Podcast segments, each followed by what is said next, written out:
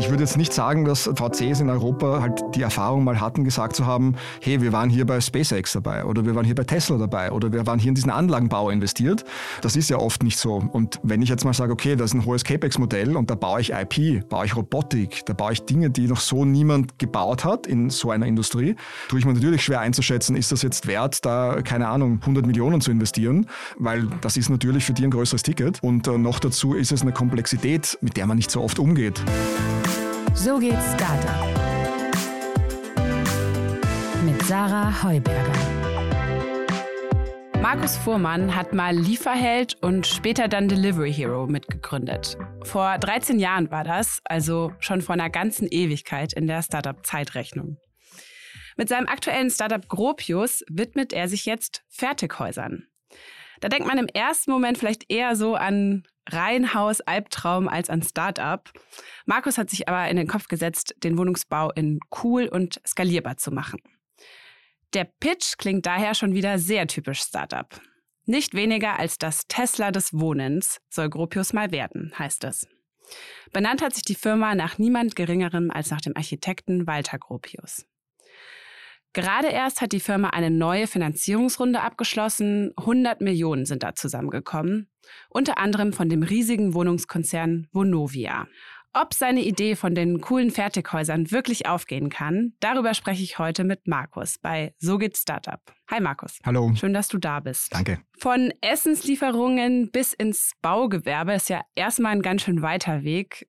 Wie bist du denn darauf gekommen, dass du jetzt auf einmal Häuser bauen willst? Ich glaube, was sich ein bisschen durchzieht, was ich mein ganzes Leben lang gemacht habe, ich habe meine erste Firma 2000 gegründet, so knapp nach der Bubble oder knapp nach der großen Euphorie damals. In der Bubble eigentlich? Äh, fast so ganz am Ende, ja. so richtig, äh, wie es gerade rumging, so richtig. Ähm, das in Österreich. Also vielleicht auch nicht das äh, risikofreudigste Pflaster und mache seitdem eigentlich wirklich ja, unternehmerische Dinge, die ständig und ähm, Unternehmertum anzuwenden und Technologie anzuwenden.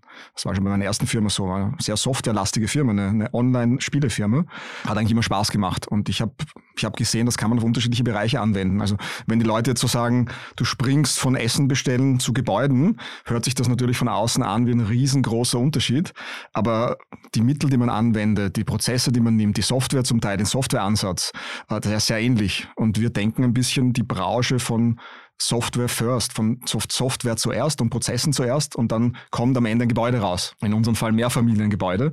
Aber es ist sehr, sehr ähnlich und es ist natürlich, ein, äh, ja, wenn man von Null anfängt, schon stark unternehmerischer Drive dahinter. Aber es ist ja trotzdem ein komplett anderes Feld und äh, Immobilien, PropTech, damit hast du ja vorher noch nie was zu tun gehabt oder gab es da schon irgendeine Verknüpfung? Nein, ich habe schon in kleinere, also wirklich kleinere Immobilienprojekte mit investiert gehabt. Ähm, wir sind durch Cavalry Ventures, das ich ja damals auch mitgegründet habe, bei Planrad investiert, die auch einen super Job machen und äh, eine Defektmanagement-Software, was ja am Anfang war, zeigt natürlich auch ein bisschen Dinge, die vielleicht nicht immer gut laufen in der Industrie.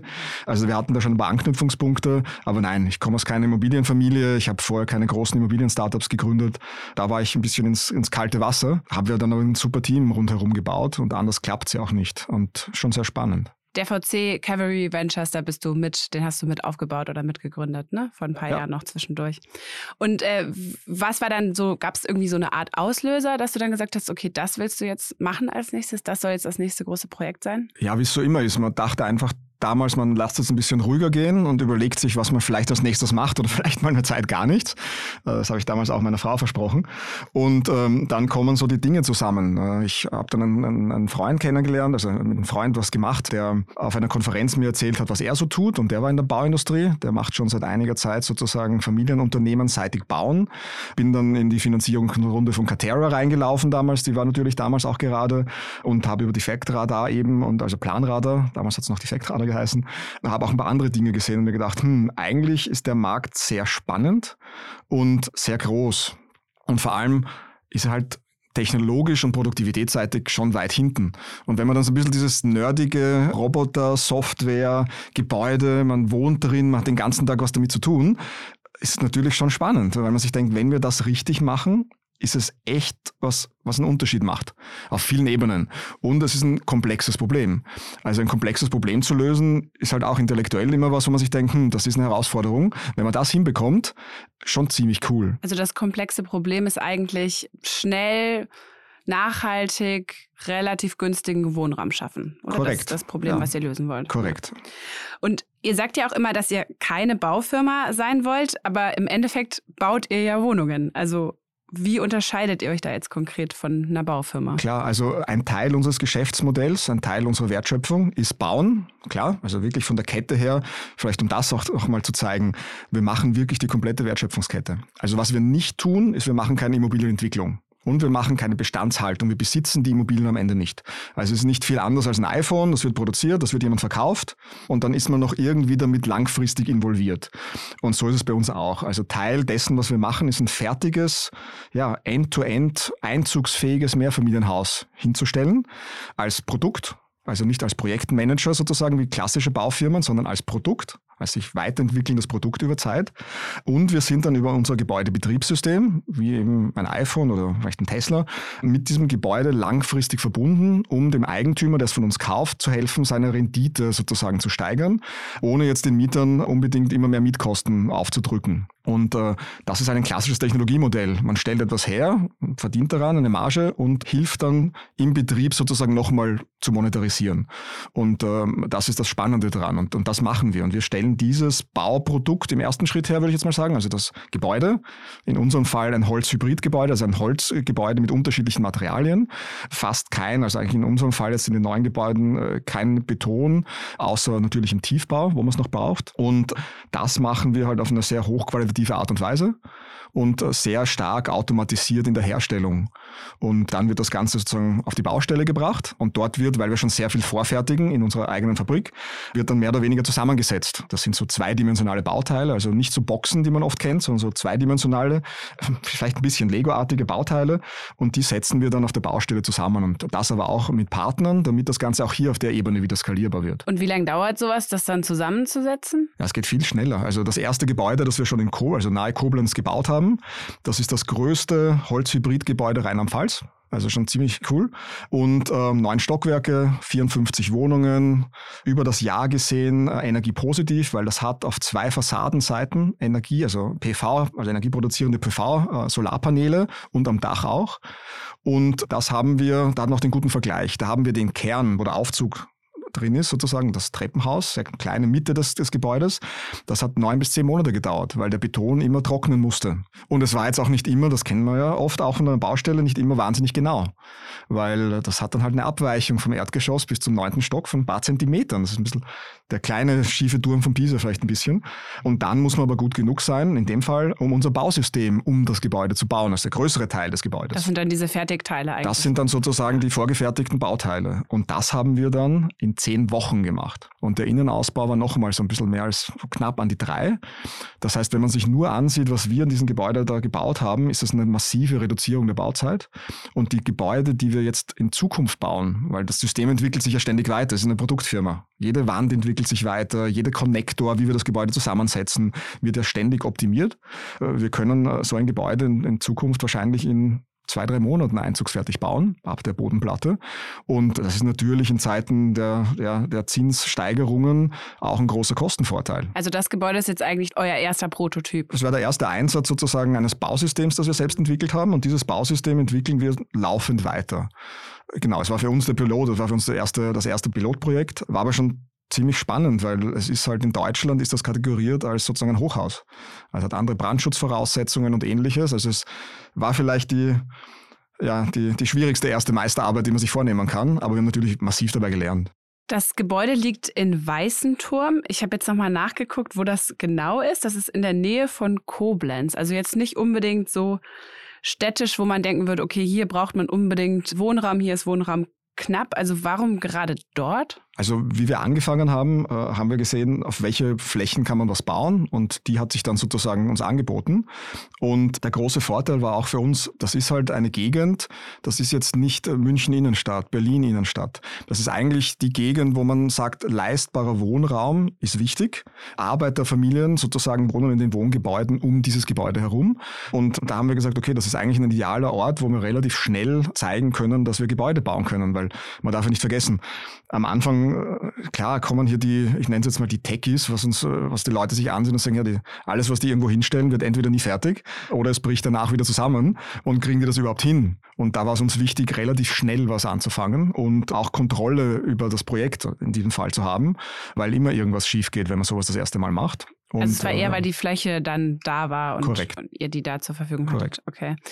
Ich habe jetzt mal nachgeguckt nochmal. Die durchschnittliche Miete in Weißenturm beträgt so ungefähr 7,30 Euro pro Quadratmeter. Wie günstig oder wie teuer wird es denn dann da zu wohnen. Das, das hat sich jetzt, ja, das hat sich jetzt auch dort in der Gegend ein bisschen geändert über die letzten, über die letzten Jahre, seitdem 2021 ist es, glaube ich, die Das Zahl, wird ein bisschen höher sein, Ja. aber es wird nicht, es wird nicht massiv viel höher sein. Mhm. Wir schauen jetzt dann, ähm, dieses Jahr wollen wir es vermieten bzw. verkaufen und äh, werden dann sehen, wo wir rauskommen. Aber es wird im Vergleich zum Markt, äh, ich glaube, noch immer sehr leistbar dort sein. Also es ist, obwohl es von der Qualität her sehr sehr gehoben ist.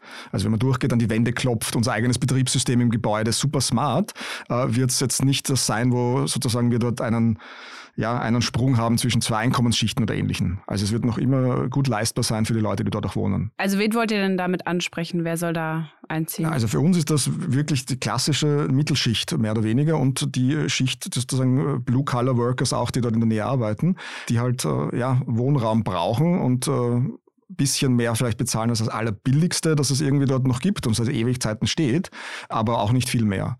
Und das ist ein bisschen der Anspruch. Generell der Anspruch, den wir haben, wenn wir über Leistbarkeit sprechen, ist, dass wir in den Gegenden, wo wir bauen, oft hat das ja auch sehr viel mit Grundstückspreisen zu tun, für die Leute sehr vergleichsweise leistbar sind. Also es sind keine Luxusgebäude, es ist dann, muss dann eine Entscheidung sein, hey, ich habe hier ein Gropiusgebäude und äh, das ist im schlimmsten Fall vielleicht ganz wenig teurer, im schlimmsten Fall als was anderes, was gerade komplett neu gebaut wurde, gibt mir aber irgendwie anders Wert zurück über Convenience, über die Wohlfühleffekt, wenn ich Holz und so weiter habe.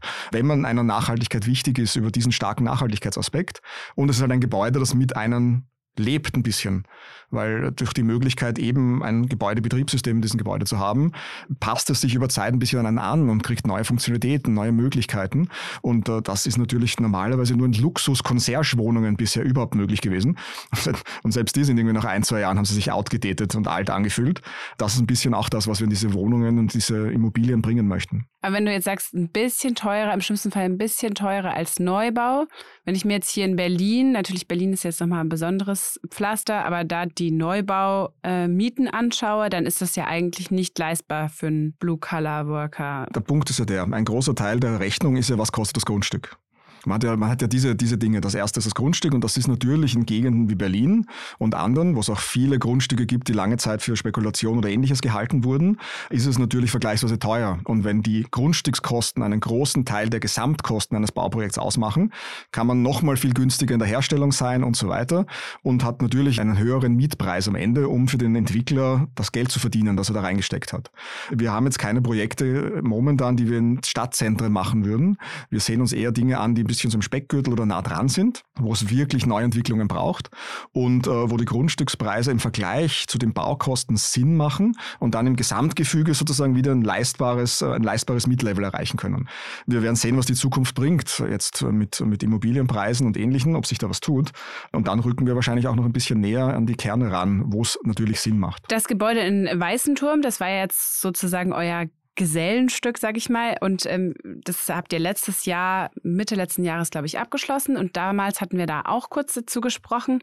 Und da hattest du dann gesagt, okay, ihr wollt das jetzt verkaufen. Was ist da jetzt der aktuelle Stand? Ist euch das gelungen? Ja, wir wollten es voriges Jahr schon verkaufen, wie wir gesprochen haben. Aber haben wir gesagt, okay, ähm, das ist ein Verkaufsprojekt. Dann wurde der Markt aber um einiges schlechter gegen Ende des Jahres. Und wir haben gesagt, okay, ob wir es jetzt für einen schlechteren Preis verkaufen, nur damit es verkauft wurde, oder ob wir es äh, längere Zeit behalten würden und vielleicht sogar vermieten und dort ein paar Lerneffekte mitnehmen. Also was machen die Mieter, wie finden die das und so weiter. Und dann natürlich besser verkaufen können. Ein vermietetes Objekt, vor allem im jetzigen Markt, ist natürlich viel besser, einfacher und, und höherpreisig zu verkaufen. Und das war dann am Ende auch die Entscheidung. Das heißt, wir wollen dieses Jahr das Objekt vermieten. Äh, wir wollen es dann infolgedessen mal verkaufen, weil das ist auch unser Modell. Also unser Modell ist keins, dass wir Gebäude behalten und einen, einen Stock äh, aufbauen davon, sondern dass wir wirklich äh, diese Gebäude Dritten verkaufen, mit denen auch schon sozusagen am Anfang, dass die das finanzieren und von uns kaufen, wie halt ein Produkt und wir dann nur in dem Betrieb über die Software und ähnliches sozusagen eingebunden sind. Also das ist jetzt eigentlich nur eine Zwischenlösung, Notlösung, bis die Preise wieder anziehen? Ja, ich glaube, Notlösung. Wir, haben, wir hatten das Glück, dass das Produkt eigentlich in diesem Markt sehr gut funktioniert, weil was hat man, wenn man wie wir sehr digital die Wertschöpfungskette durchzieht?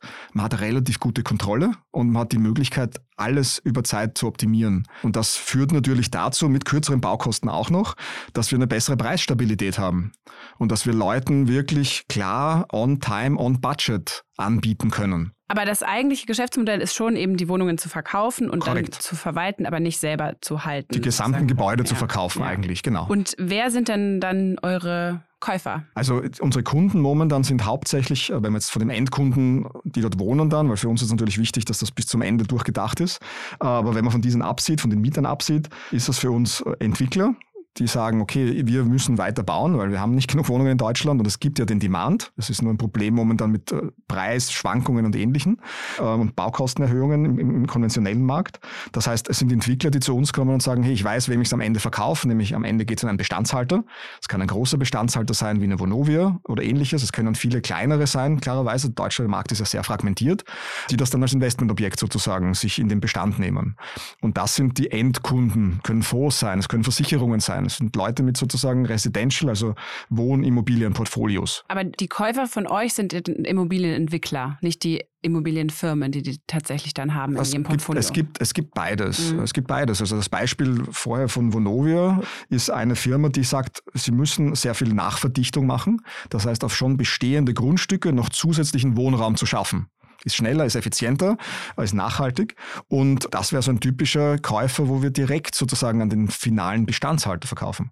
Es gibt aber davor natürlich, und das ist die größere Zielgruppe, die Entwickler, die das Risiko nehmen und sagen, okay, hier ist ein Grundstück, schaut euch das an, da bauen wir was gemeinsam drauf, ich habe die Finanzierung dafür, ich habe auch schon ein Gefühl oder weiß schon, wem ich es am Ende, wenn es fertig ist, verkaufe. Und das ist die größere momentan Kundengruppe, die wir haben. Es gibt aber auch Bestandshalter, die kommen direkt zu uns, weil die sagen, okay, ich habe hier schon Immobilien, also ich habe hier schon Grundstücke, ich habe ja zum Teil sogar schon was drauf gebaut. Könnt ihr da noch was schnell ohne, ja, ohne größeren, ich sage jetzt mal größere Unsicherheit und äh, natürlich auch mit größerer Baugeschwindigkeit, weniger Lärm, weniger Verschmutzung für die schon bestehenden Anrainer, könnt ihr da noch was dazu bauen.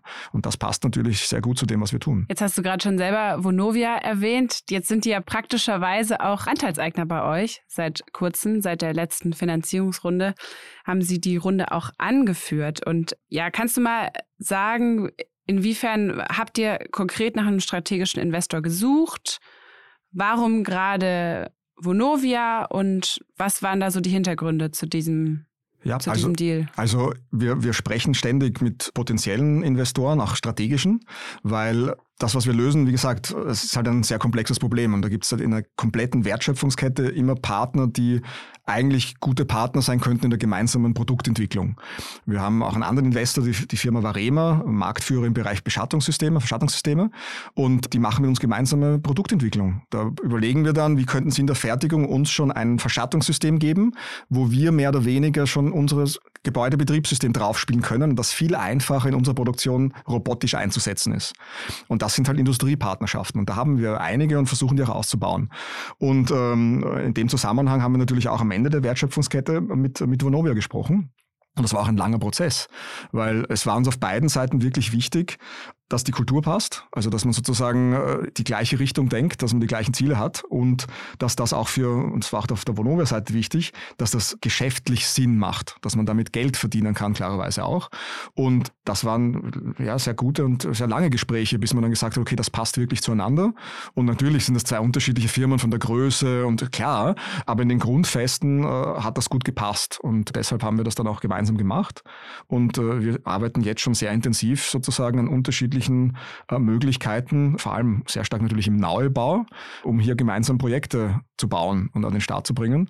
Und an der Digitalisierungsseite klarerweise auch mit unserem Gebäudebetriebssystem. Also Vonovia hat dann bei euch investiert, weil sie sich erhofft haben, dass sie von euch eben dann schnell möglichst kostengünstig Neubauten bekommen. Und ihr, für euch ist es natürlich spannend, weil ihr dann einen direkten Abnehmer habt, potenziell. Ja, also Vonovia allein also als Vergleich. Vonovia hat 100.000, ist der größte Bestandshalter Europas, hunderttausende Wohnungen im Bestand und natürlich auch äh, baut für sich selbst und baut für Dritte, sozusagen betreibt er noch zum Teil auch für Dritte. Und mit diesem riesigen Portfolio gibt es natürlich sehr viele Flächen und das sind zigtausende Wohnungen, die dort gebaut werden können, wo man auf Bestandsflächen Nachverdichtung machen kann. Und das ist äh, natürlich ein großer, ein großer Hebel für beide Firmen. Schnell bauen, und äh, schnell Neubau zu machen. Und neben dem sehen wir uns noch komplett neue Entwicklungen gemeinsam an. Vonovia ist ja auch letztes Jahr mit Deutsche Wohnen zusammengegangen. Das heißt, dadurch ist es nochmal größer geworden und noch mehr, noch mehr Bestand. Und inwiefern ist das denn jetzt, also strategische Investoren sind ja immer super, gerade wenn man so wie ihr jetzt direkt am Produkt zusammenarbeiten kann oder potenziell auch schon einen Abnehmer hat. Gleichzeitig schließt es ja auch wiederum viele aus, könnte ich mir vorstellen. Also inwiefern ist das jetzt schwieriger für euch mit anderen Immobilienfirmen zusammenzuarbeiten oder potenziell natürlich, man denkt ja immer sehr weit in die Zukunft, vielleicht irgendwann mal einen Käufer zu finden wenn da so jemand wie Vonovia beteiligt ist? Das sind super gerechtfertigte Gedanken, die, keine Ahnung, auch bei Delivery hier damals, wie, wie Rocket Internet eingestiegen ist und, und andere Dinge, die man immer wieder sieht. Äh, vor allem auch in Zeiten wie diesen ist es für Strategen oft einfacher, besser wo zu investieren als für klassische Venture Capital Fonds, weil ja dann noch der strategische Aspekt dazukommt und nicht nur der finanzielle. Das heißt, das ist ein wichtiger Punkt. Wir haben uns das aber wirklich gut überlegt. Also wir haben bis jetzt noch niemand getroffen, der gesagt hat, nur weil die Vonovia investiert ist, machen wir nichts gemeinsam und ihr dürft uns keine Gebäude verkaufen. Also auf der Seite hat es eher geholfen, weil natürlich wir sind eine junge Firma, wir sind jetzt ein bisschen mehr als dreieinhalb Jahre alt. Und wenn ein Konzern, der ja führend ist, äh, bei uns sich das Ganze ein Jahr ansieht, eine sehr lange Due Diligence macht, mit uns auch sein Geschäftsergebnis steigern möchte, langfristig, das heißt, da muss ja irgendwas auch wirtschaftlich funktionieren, da investiert, gibt das natürlich ja, Reputation und gibt das natürlich auch Vertrauen. Und ich glaube, Vertrauen ist sehr wichtig in diesem Markt, weil es natürlich ein sehr alter Markt ist. Und deshalb hat uns das eher geholfen. Und äh, es war auch eine normale ich nenne es jetzt mal eine normale Finanztransaktion, wenn man sich jetzt die, die unternehmerische Seite ansieht, ohne äh, Rechte, die uns in irgendeiner Art und Weise blockieren könnten in der Zukunft. Also das war äh, ein Investment sozusagen, auch wenn die Firmen natürlich unterschiedlich groß sind, massiv unterschiedlich groß, äh, war es eine Partnerschaft und ein Investment auf Augenhöhe. Und das hat uns sehr geholfen und ich glaube, wir können auch dort sehr helfen. Also siehst es eher so als Ritterschlag sozusagen aus der Branche. Ja, ich, ich wäre ziemlich happy, dass wir das, dass wir das gemacht haben gemeinsam und vor allem auch, weil da sehr viele Meetings waren, sehr viel Due Diligence und so weiter. Also es war nicht so ein blindes, ich springe da jetzt so rein, weil es irgendwie cool ist und es ist ein Startup und wir machen das jetzt. Das wäre ja auch schwierig gewesen in diesem schwierigen Markt. Also die Runde war ja voriges Jahr im, September, äh, im Dezember, also in einem schwierigen Marktumfeld. Das hat uns am Ende schon happy gemacht, klarerweise, dass wir da von jemand, der den Markt kennt, gesagt bekommen haben, hey, ihr seid sehr kompetitiv und wir sehen, wo das langfristig noch hingehen kann. Lasst uns was gemeinsam machen. Und die haben sich jetzt beteiligt, also finanziell beteiligt? Gibt es darüber hinaus auch irgendwelche Absprachen, so und so viele Wohnungen nehmen sie euch ab in der und der Zeit? Also wir arbeiten da eigentlich äh, ja, sehr agil miteinander. Wir haben gesagt, wir wollen gemeinsam bauen, sonst hätte das ganze Investment ja keinen Sinn gemacht.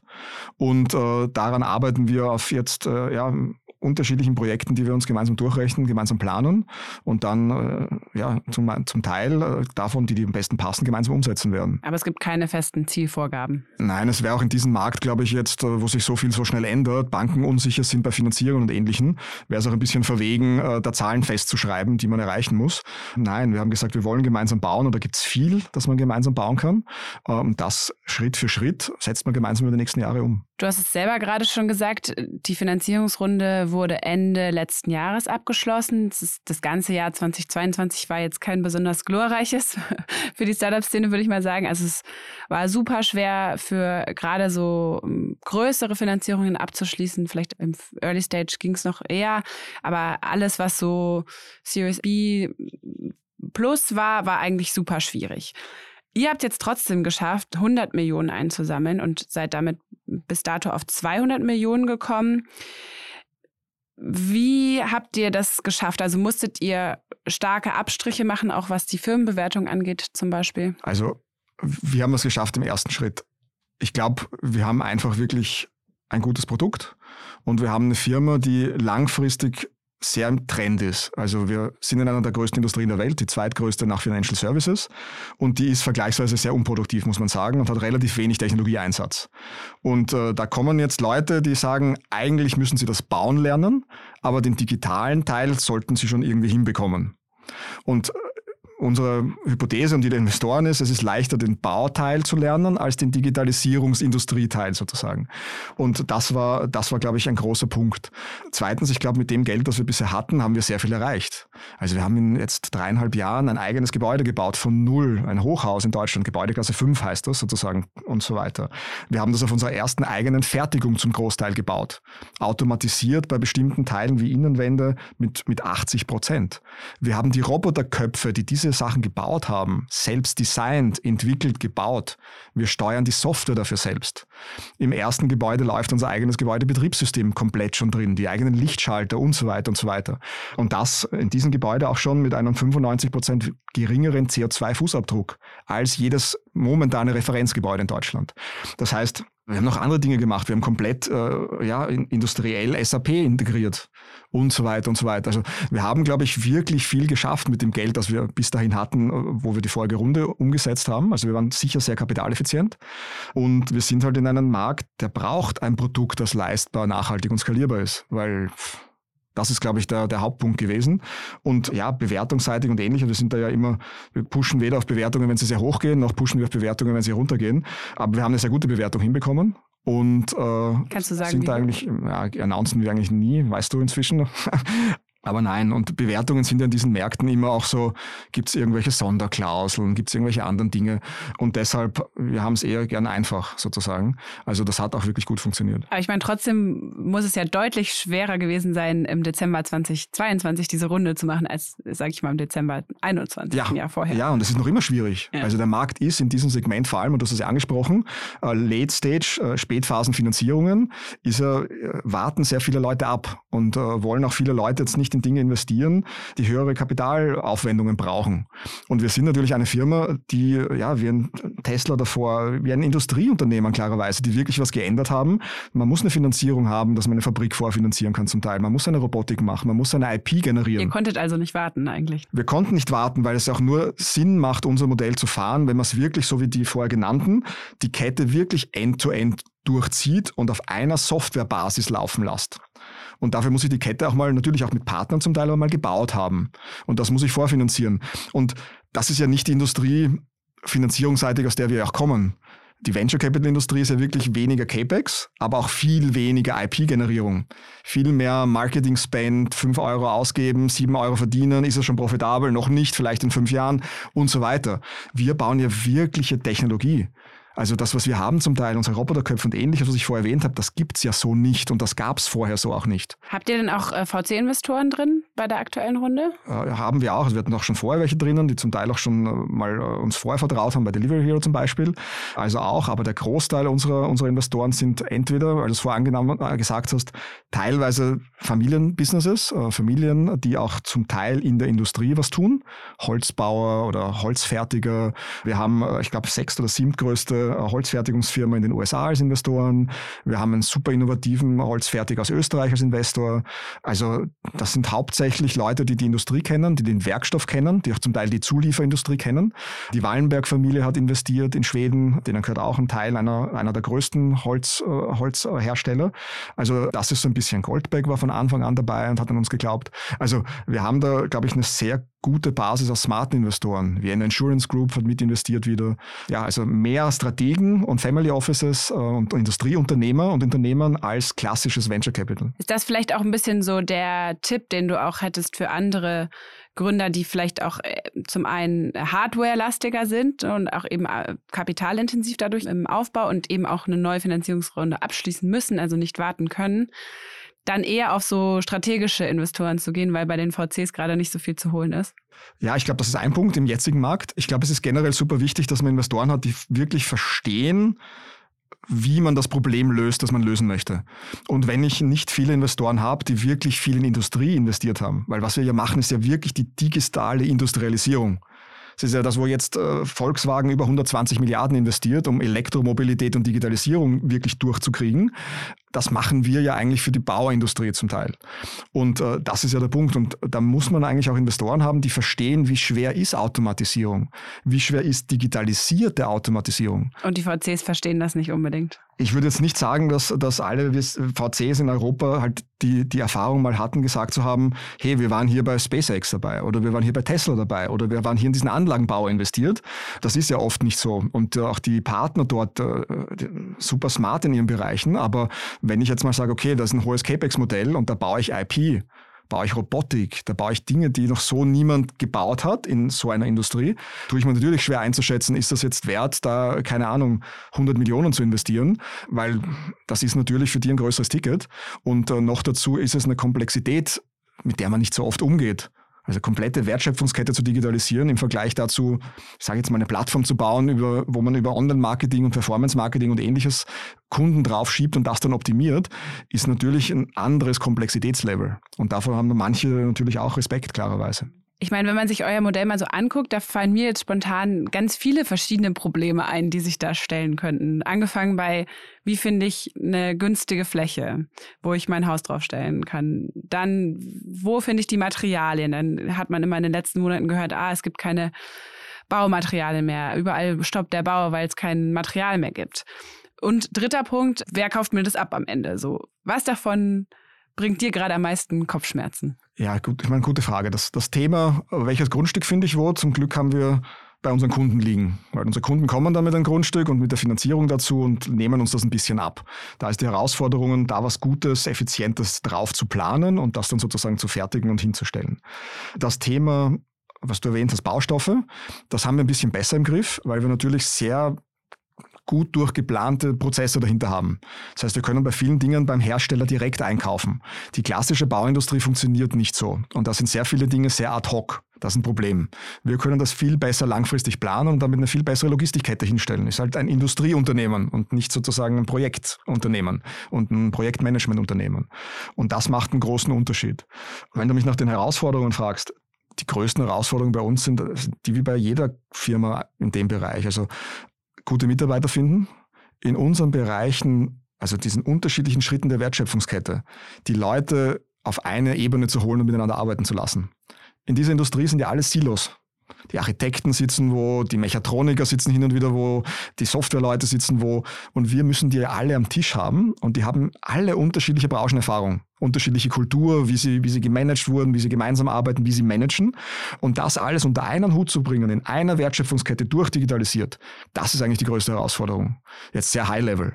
Und konkret, wenn du mich fragst, wo, wo wir schwitzen, ah, klar, äh, Nummer eins ist es, dass wir da eine Fertigung jetzt aufbauen, äh, die über ja, fast so an die 250.000 Quadratmeter pro Jahr sehr hoch automatisiert, also fast schon Automotive-Automatisierungslevel herstellen soll. Und da wird es sicher in den nächsten eineinhalb Jahren einige schlaflose Nächte geben. Und wahrscheinlich werden auch einige in unserem Mockup in der Fabrik schlafen. Wir da so zwei Testgebäude stehen, in denen man auch wohnen kann. Und äh, das ist, glaube ich, ein großer Punkt. Und äh, dann ist es natürlich die Software end-to-end gut zu verknüpfen in unserem Datenmodell. Ich glaube, das sind so die Herausforderungen und was natürlich noch eine große Herausforderung ist, das Produkt am Ende auch den Leuten näher zu bringen. Weil wir haben ein Produkt, das ist ja sehr langfristig gedacht. Früher war es, ich kaufe ein Gebäude, nach, stelle ich wohin und das interessiert nachher keinen mehr, außer den Bestandshalter, der dann damit umgehen muss. Wir denken ja wirklich sehr langfristig. Was passiert mit dem Gebäude über 100 Jahre? Und das ist natürlich auch noch eine Herausforderung, das den Leuten zu erklären, weil die kommen oft zu uns und sagen, was seid ihr eigentlich? Seid ihr eine Baufirma? Seid ihr eine Haustechnikfirma? Seid ihr, eigentlich? Seid ihr, seid ihr ein Anlagenbauer? ja. Und wir sagen, ja, du fragst ja Apple auch nicht, ob sie diese ganzen kleinen Firmen sind oder Tesla. Sie brauchen das ja, um am Ende dieses Produkt hinzustellen, das preis-leistungsmäßig sehr gut ist und das auch die langfristige, ich würde jetzt mal sagen, Kundenperspektive im Auge hat. Man muss also erstmal noch mal ein bisschen erklären, was das, was man ja, das eigentlich damals so sozusagen aufgestellt, vorhat, ja. korrekt. Thema Fläche noch mal ganz kurz. Da war's ja, da hattest du vorhin ja auch gesagt, dass ihr da eben in Weißenturm ein relativ gutes Grundstück hattet, wo ihr einfach mal anfangen konntet. Wenn ich das richtig verstanden habe, kommt das von einem deiner ehemaligen Mitgründer, von Florian Fritsch. Ist das korrekt? Er hat das damals sozusagen aufgestellt, korrekt. Und bei Florian Fritsch ist es ja so, dass der mal ursprünglich dein Mitgründer war und dann relativ plötzlich ausgeschieden ist. Und es gab da so Berichte, dass es da intern Streit gegeben hat. Kannst du uns was dazu sagen? Ich glaube, wie ich schon mal gesagt habe, ich glaube, das ist ein klassischer Prozess. Hin und wieder macht man gemeinsam Dinge und dann findet nachher raus, man soll es vielleicht nicht tun. Und äh, war natürlich für uns ja aus mehreren Gründen auch als Firma und für uns als Menschen auch super anstrengend und sind jetzt auch froh, dass wir das, das Thema vor eineinhalb Jahren, war ja damals Ende 2021, äh, jetzt mal das Firmenperspektive abgeschlossen haben. Und ja, ist auch schon eine lange Zeit her. Das heißt, er ist jetzt komplett raus. Ja, es gibt noch eine Gesellschafterstellung, klarerweise, das sieht man ja auch im Aktienbuch, aber äh, gab keine operative oder ähnliche Zusammenhänge außer damals. Und ja, schauen eigentlich in die Zukunft, ist jetzt auch schon wieder fast eineinhalb Jahre her. In Startup-Rechnung wieder sehr, sehr lange, ja. Das ist wahr. Und habt ihr daraus auch so ein bisschen die Konsequenz gezogen, dass ihr das Grundstück suchen auslagern wollt? Das ist wirklich äh, die richtige Schlussfolgerung. Ich glaube, am Anfang war die Idee, wie wir die Firma gegründet haben, dass wir auch eigene Entwicklung machen und einen Teil dieses Entwicklungsprofits benutzen, um Finanzierungskosten zu senken, quer zu finanzieren, klarerweise. Machen wir schon ein bisschen Profit. Und dann haben wir gesagt, okay, das ist uns zu viel Risiko. Immobilienentwicklung ist einfach sehr riskant und auch hin und wieder wahnsinnig. Und jetzt sieht man es ja auch gerade in diesem Markt, sehr dynamisch, nenne ich es jetzt mal. Und auch mit unterschiedlichen ja, Akteuren. Und wir wollten das nicht selbst tragen, weil wir wollen eine Produktfirma sein. Wir wollen, dass jemand kommt mit dem Grundstück und der Finanzierung und sagt, hey, ich hätte gern das nachhaltigste, coolste, leistbare Gebäude, das auch dann nachher eine gute Rendite erwirtschaftet, weil eben durch unser Gebäudebetriebssystem helfen wir ja auch bei der Monetarisierung und beim Management. Das heißt, die Rendite insgesamt steigt und das kann ich dann natürlich wieder werthaltig an einen Bestandshalter verkaufen.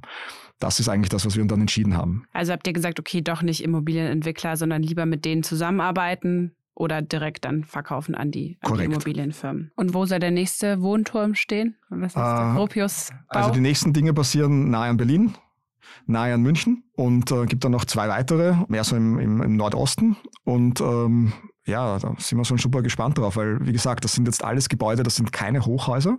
Das heißt, wir sind noch mal viel schneller mit der Baugeschwindigkeit. Und ähm, das auch schon auf unserem komplett neuen Bausystem. Also das wird, das wird super spannend. Und wann wollt ihr den äh, aktuellen Wohnturm dann verkauft haben? Der Plan ist es, dieses Jahr zu machen. Also dieses Jahr entweder voll zu vermieten, beziehungsweise zu vermieten und dann zu verkaufen. Also es kommt dann immer darauf an, wie die Zeitleiste zusammenpasst. Schauen wir mal, wie das in dem Umfeld funktioniert. Und möchtest du dann eigentlich auch irgendwann mal in deiner eigenen Wohnung wohnen? Ich würde das schon cool finden. Also die Gebäude sind ja wirklich cool. Wir haben Leute jetzt, die, die uns, uns besuchen kommen. Das ist ja das andere Problem ein bisschen bei uns hin und wieder. Wie du es am Anfang angesprochen hast. Leute denken an Fertigteilhaus. Leute denken an günstiges Holz, Badehütte und so man hört den Nachbarn, man, ja, ja. es quietscht alles links und rechts und so. Ähm, nicht super sexy, aber das ist halt das nicht das, was wir bauen. Wenn wir Entwickler haben und Bestandshalter, die uns besuchen im ersten Gebäude oder in die Fabrik kommen, wo wir immer Testgebäude bauen, wo man sich die neuesten Systeme immer ansehen kann. Manche treten so gegen die Sockelleiste ein bisschen, wenn wir nicht hinschauen. Andere mehr oder weniger klopfen gegen die Wand. Und das Gesicht danach ist schon beeindruckend, weil das ist ein sehr massives Gebäude. Das ist jetzt nicht irgendwie ein Brett, äh, wo man dagegen klopft. Und das größte Kompliment haben wir vor ein paar Wochen bekommen, wo ein Entwickler aus, aus München bei uns war. Und der hat gesagt, hey, das Ding könnte ich auch nach München reinstellen. Das macht keinen Unterschied zu einem neuen Neubau, den ich vor kurzem woanders fertiggestellt habe. Ähm, nur ist es halt ein bisschen nachhaltiger, klarerweise, und hat doch ein cooles Betriebssystem drin. Das heißt, da sieht man schon ein bisschen, in welche Richtung das Ganze geht. Und ich kann mir sehr wohl vorstellen, in einer Gropius Wohnung zu wohnen. Klar. Und gab es eigentlich auch irgendwelche negativen Reaktionen aus der Branche, die gesagt haben, so, was wollt ihr eigentlich hier? Ich glaube, es war jetzt keine aggressiv negativen ja, Dinge, die waren. Es, es war hauptsächlich, glaube ich, Skepsis, klarerweise. Skepsis, ob wir das hinbekommen. Skepsis, weil es gab ja schon sehr viele Modulbauer, ja, wo ich ja, vorher gesagt habe, wir sind halt kein nur Modulbauer. Und ähm, Skepsis, dass man das Problem lösen kann in einer Industrie, die natürlich sehr wenig Technologie einsetzt und sehr wenig sozusagen äh, technologische Prozesse unterstützt. Und da kam große Skepsis. Und äh, natürlich, wir investieren sehr viel in IP-Entwicklung. Also wie vorher gesagt, also es gibt wahrscheinlich wenige Firmen in Europa, die in so einer großen Branche so viel neue Technologie gebaut haben, so stark digitalisiert. Und das ist für manche natürlich auch fremd, klarerweise. Und dann kann man schwer einschätzen, was bringt das einen, weil man es ja selbst noch nie benutzt hat. Und da kam, glaube ich, das Größte, was wir gesehen haben, Skepsis. Langsam geht es so ein bisschen in Richtung großes Interesse. Aha, vielleicht geht das ja doch und vielleicht können wir da was gemeinsam machen. Und jetzt schauen wir, was die nächsten drei, vier, fünf Jahre bringen werden. Super, das war es wieder mit So geht Startup für diese Woche. Markus, schön, dass du da warst und uns von Gropius erzählt hast und deinen Plänen. Markus Fuhrmann, der ehemalige Lieferheld und Delivery Hero Gründer und jetzige Gropius CEO. Vielen Dank.